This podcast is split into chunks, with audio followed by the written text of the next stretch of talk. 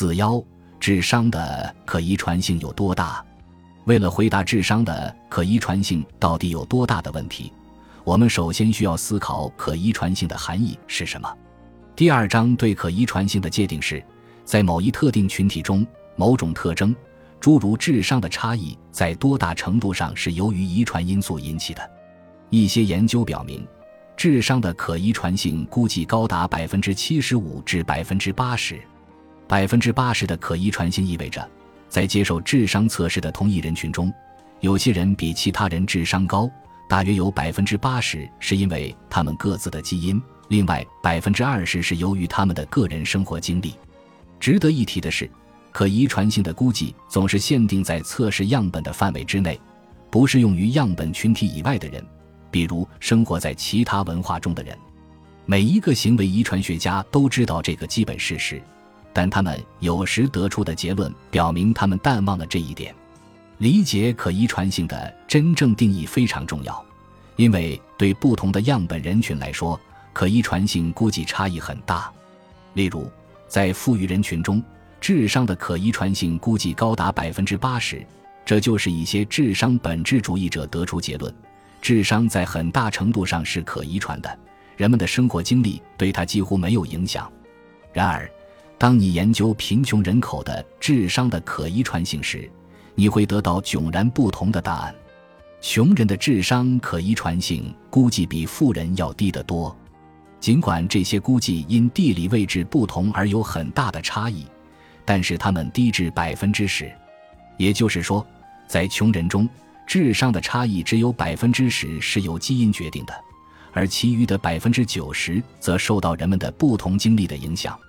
对穷人来说，基因与智商差异无关。为什么智商的可遗传性会有如此大的差异？这种差异又意味着什么？这些不同的估计表明，可遗传性并不能反映遗传学的绝对贡献。相反。样本群体的可遗传性反映了基因的影响占所有因素的影响的比重，后者包括基因和经历。如果人们有非常相似的经历，那么他们的基因差异将在所有因素的影响中占更大的比例。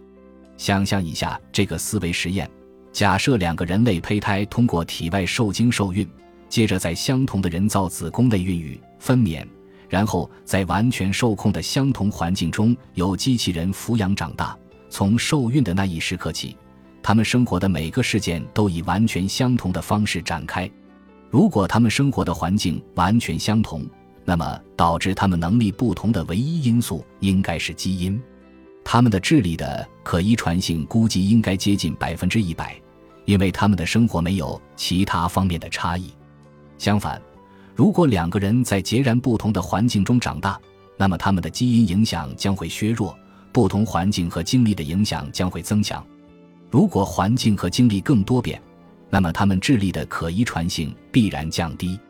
在富裕人群中，而不是在贫穷人群中，较高的可遗传性估计表明，影响智商的环境因素在富裕人群中比贫穷人群中更相似。这是为什么呢？合理的解释是，在富裕人群中，几乎所有孩子的生活环境对他们的智力都富有挑战。他们有读书的机会，有父母和朋友鼓励他们至少要在一定程度上重视教育，有丰富和刺激的环境挑战他们的智力。富裕家庭的孩子所面对的环境大体相似，而贫穷家庭的孩子所面对的环境差别很大。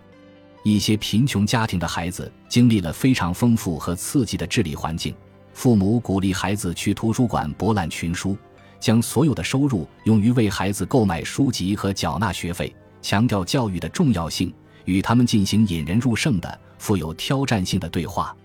与之相反的是，另一些来自贫穷家庭的孩子面对的教育环境十分糟糕，父母不会给他们读书的机会，他们很少与父母交流。他们因父母疏于管教而不得不自己照顾自己，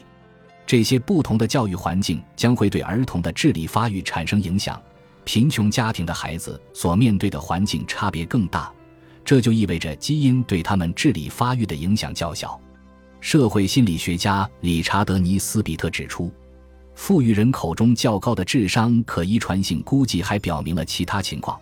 我们对可遗传性的估计有可能被夸大了，这是因为可遗传性通常是通过两种方式来计算的。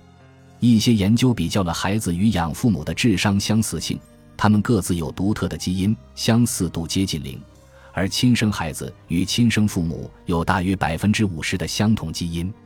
然而，有更多的家庭想要收养孩子，其数量超过可供收养的孩子数量。收养机构会过滤掉那些不能提供合格的养育环境的家庭，因此，相比于其他家庭，收养家庭彼此更相似，而且提供了比一般家庭更好的养育环境。在智力刺激方面，收养家庭平均得分大约为第七十个百分位数，因此，这些可遗传性估计会比在各种社会阶层的家庭中长大的收养儿童的可遗传性要更高些。第二种方法是通过对具有百分之一百相同基因的同卵双胞胎与具有百分之五十基因差异的异卵双胞胎进行比较，来评估智力的可遗传性。这似乎与环境和经历不相关，因为某人有双胞胎兄弟姐妹的可能性与其社会经济地位无关。然而，对于行为遗传学研究而言，某人参与研究的可能性却与此有很大的关系。一般来说，接受过大学教育的人通常都更有兴趣参与这项研究，也更容易参与这样的研究。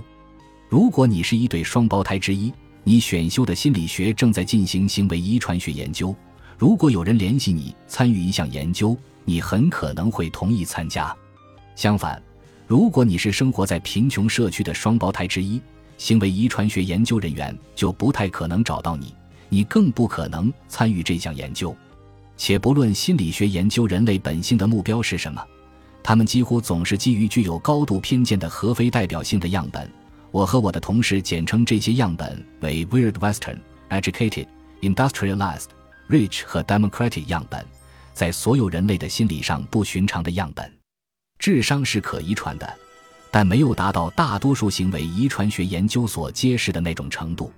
对特定的人群而言。无论智商的可遗传性估计有多么准确，至关重要的一点是，可遗传性解释不了某一特征是否可改变。我在第二章已经讨论过，即使身高的可遗传性接近百分之八十，在二十世纪五十年代，当日本人从日本移民到美国加利福尼亚州的时候，他们的身高也还是增加了大约五英寸。饮食是预测身高的关键变量。在不考虑基因对身高的重要作用的情况下，当一个人群的饮食与另一个人群的饮食不同时，饮食就会对平均身高产生显著的影响。同样，尽管一些研究表明智商的可遗传性高达百分之七十五至百分之八十，当我们观察那些生活环境有所改变的人时，我们可以看到环境对智商的关键作用。研究这个问题的最佳方法是对收养儿进行研究。当对中上阶层的父母收养的孩子与稍贫穷家庭收养的孩子进行比较时，我们发现，中上阶层的父母收养的孩子比稍贫穷家庭收养的孩子的智商分数高出十二至十八分。这一巨大的差异表明环境对智商有重要的影响，尽管可遗传性与某些东西是否可以被改变没有关系。